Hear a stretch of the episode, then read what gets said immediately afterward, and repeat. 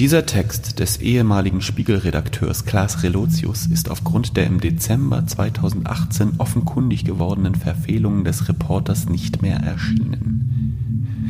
Die gesamte Berichterstattung von Relotius steht im Verdacht weitgehender Fälschung und Manipulationen.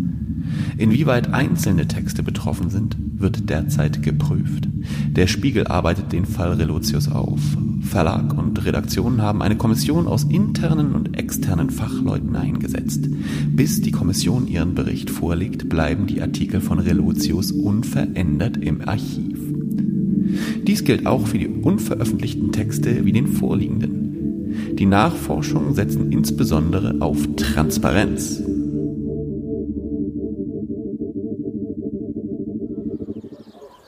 In Bad Segeberg, einer Kreisstadt in Schleswig-Holstein, keine 50 Kilometer von Hamburg entfernt, schaltet ein Mann mittleren Alters, sein Name ist Sebastian Heffner, die Kamera seines Mobiltelefons ein, damit man ihn am anderen Ende der Verbindung sehen kann.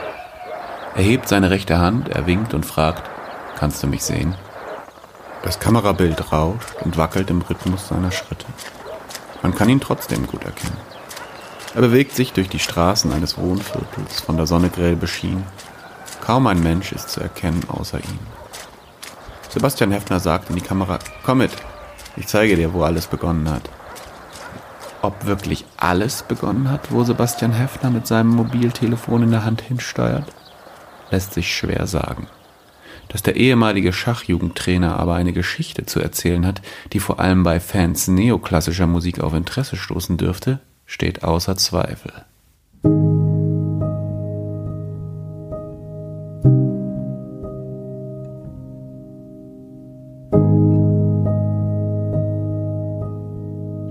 (2014) veröffentlichte der Pianist Lambert sein erstes Album. Der Einfachheit halber hieß es einfach Lambert, verwies im Titel auf den Künstler selbst ein wenig eitel vielleicht, aber stimmig, denn Lambert war keine Person, Lambert war eine Maske und als solche eine wahre Erscheinung. Aus gegerbtem Leder geformte Züge eines Stiers, aufwendig ornamentiert und von Hörnern bekrönt, die so schlank und steil in die Luft ragten, dass sie eher Antennen zu gleichen schienen.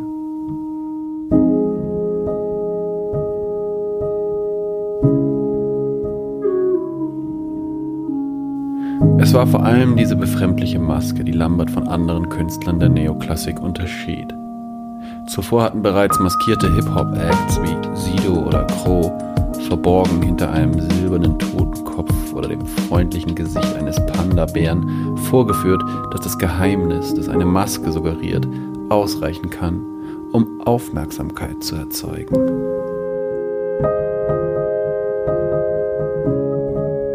Eben dieses Geheimnis, die Frage nach der hinter der Maske verborgenen Identität, beschäftigte das Publikum und Musikjournalisten gleichermaßen. Und Lambert bescherte die geweckte Neugierde einen gewissen Erfolg. Nach drei Alben, die er bei kleinen Independent-Labels veröffentlichte, wechselte er 2017 schließlich zu dem postklassischen Label Mercury KX, das zu Universal gehört, einem Giganten des Musikgeschäfts. Zurzeit arbeitet Lambert an einem neuen Album. True wird es wohl heißen. So ist es seinem näheren Umfeld zu vernehmen. Mit der Wahrheit will der Mann am Klavier sich also beschäftigen. Seine Maske trägt er dabei noch immer. Herausgefordert von dem Rätsel hat eine Vielzahl von Journalisten sich in den letzten vier Jahren bemüht, die Maske zu lüften. Zwar erscheint Lambert bei Presseterminen mit unverhülltem Gesicht, doch scheint in seinem Fall auch dies nur eine weitere Maske zu sein. Wirklich auf die Schliche gekommen ist ihm bisher noch keiner. Immerhin lassen sich aus den Berichten der letzten Jahre vereinzelte Hinweise gewinnen, die zusammengenommen eine Spur ergeben können.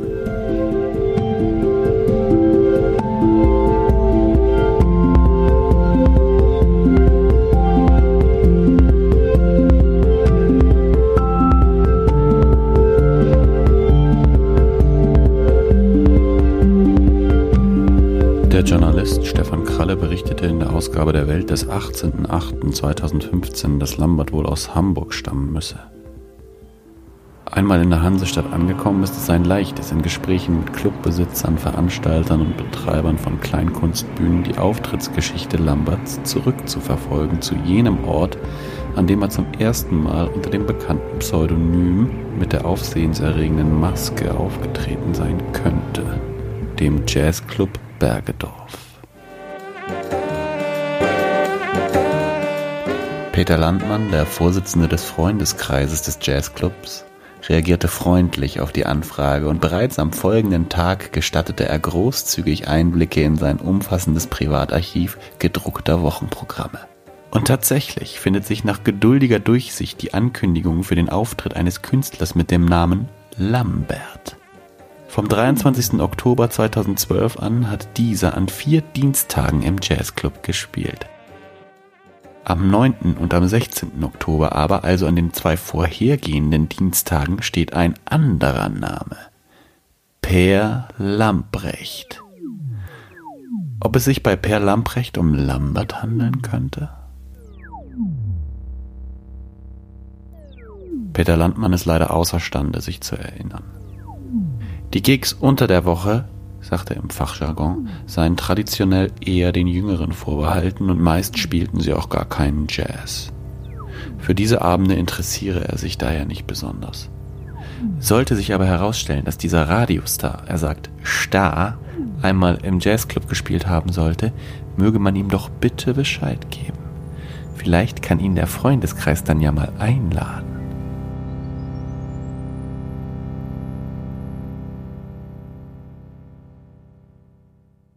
Die anschließende Recherche führt in eine überraschende Richtung. Der einzige Eintrag zu Per Lamprecht, der vielversprechend erscheint, findet sich auf der Webseite der deutschen Schachjugend in der ewigen DEM-Liste der Tabellen und Berichte zu den deutschen Jugend-Einzelmeisterschaften im Schach. Das letzte Spiel von Per Lamprecht hat demnach 1995 bei der Norddeutschen Schachmeisterschaft der D-Jugend in Bad Segeberg stattgefunden. Für die Organisation verantwortlich war Sebastian Heffner, damals Trainer der Jugendmannschaft des Vereins Bad Segeberg SF. Über die Kontakte innerhalb des Vereins gelingt es schließlich, Heffner zu erreichen. Zu einem persönlichen Treffen ist er nicht bereit. Er lebe sehr zurückgezogen und scheue Kontakt mit Fremden. Aber er zeigt sich angetan von der Bedeutung, die seinen Erinnerungen beigemessen wird. Und so gibt er gerne Auskunft über das Telefon. Tatsächlich erinnert er sich an die besagte Meisterschaft und gibt an, sogar Erinnerungen an den Jungen namens Per Lamprecht zu haben. Ausgetragen wurde die Meisterschaft in der Aula der örtlichen Theodor Storm Grundschule und Heffner besteht darauf, in zehn Minuten zurückzurufen. Dann sei er vor Ort und das werde ihm helfen, sich noch genauer des Vorfalls zu besinnen. Vorfall? Das wird er dann erzählen. Zehn Minuten später schaltet Heffner die Kamera seines Mobiltelefons ein. Kannst du mich sehen? fragt er euphorisch. Er ist noch nicht ganz an der Grundschule angekommen, beginnt aber schon zu erzählen. Per Lamprecht sei ein außergewöhnlich ehrgeiziger Spieler gewesen. Vielleicht zwölf oder dreizehn Jahre alt, aber bereits sehr fokussiert und auf den Gewinn bedacht. Solche Kinder machen es einem Trainer nicht leicht, sagt Heffner. Man wolle ja vor allem den Spaß am Spiel hervorkehren. Zugleich war Per aber auch sehr talentiert. Und so einen Jungen möchte man natürlich unbedingt fördern. Das alles erkläre aber nicht, wie es letztlich zu dem Vorfall bei der Meisterschaft kommen konnte. Per spielte eine Partie über 42 Züge. Am Ende musste er auf ein Remis eingehen. Das an sich nicht außergewöhnlich. Per stand aber um eine Qualität im materiellen Vorteil. Auf die Nachfrage hin erklärt Heffner jetzt unwirsch, weil er unterbrochen wurde, die Qualität beziehe sich auf die Stärke einer Figur. Im Vorteil sei ein Spieler dann, wenn diese die der Figur des Gegners übertreffe. Und Peer habe, wenn er sich richtig erinnere, über einen Turm verfügt, der Gegner nur über einen Läufer. Und trotzdem hat es für den Sieg nicht gereicht, hat Peer den Vorteil nicht nutzen können und am Ende dann war die Spielsituation so vertrackt, dass er das Remis akzeptieren musste. Dann aber sei ein regelrechter Ausbruch erfolgt. Der Junge sprang auf, fegte das Brett mitsamt der Schachuhr vom Tisch, erwischte dabei noch das Spielbrett der Partie, die unmittelbar neben ihm ausgetragen wurde, und rannte brüllend aus dem Saal. In diesem Augenblick kommt Sebastian Heffner an der Theodor-Storm-Grundschule an. Durch die großen Fenster blickt er in die Aula und hält auch sein Mobiltelefon so, dass die Kamera in das Innere filmt. Ihm fällt ein, dass die Meisterschaft 1995 gar nicht in der Aula stattgefunden hat. Die wurde damals renoviert. Deshalb musste der Verein in das Spritzenhaus der Freiwilligen Feuerwehr Bad Segeberg umziehen. Er müsste noch Fotos von der Meisterschaft haben. Vielleicht findet er sogar eines, auf dem Per Lamprecht zu sehen ist. Heffner verabschiedet sich eilig und verspricht, ein Bild zu schicken. Ob er noch sagen könne, ob Per damals Klavier gespielt habe? Nein, das weiß er nicht. Nach diesem Nachmittag hat er den Jungen nie wieder gesehen.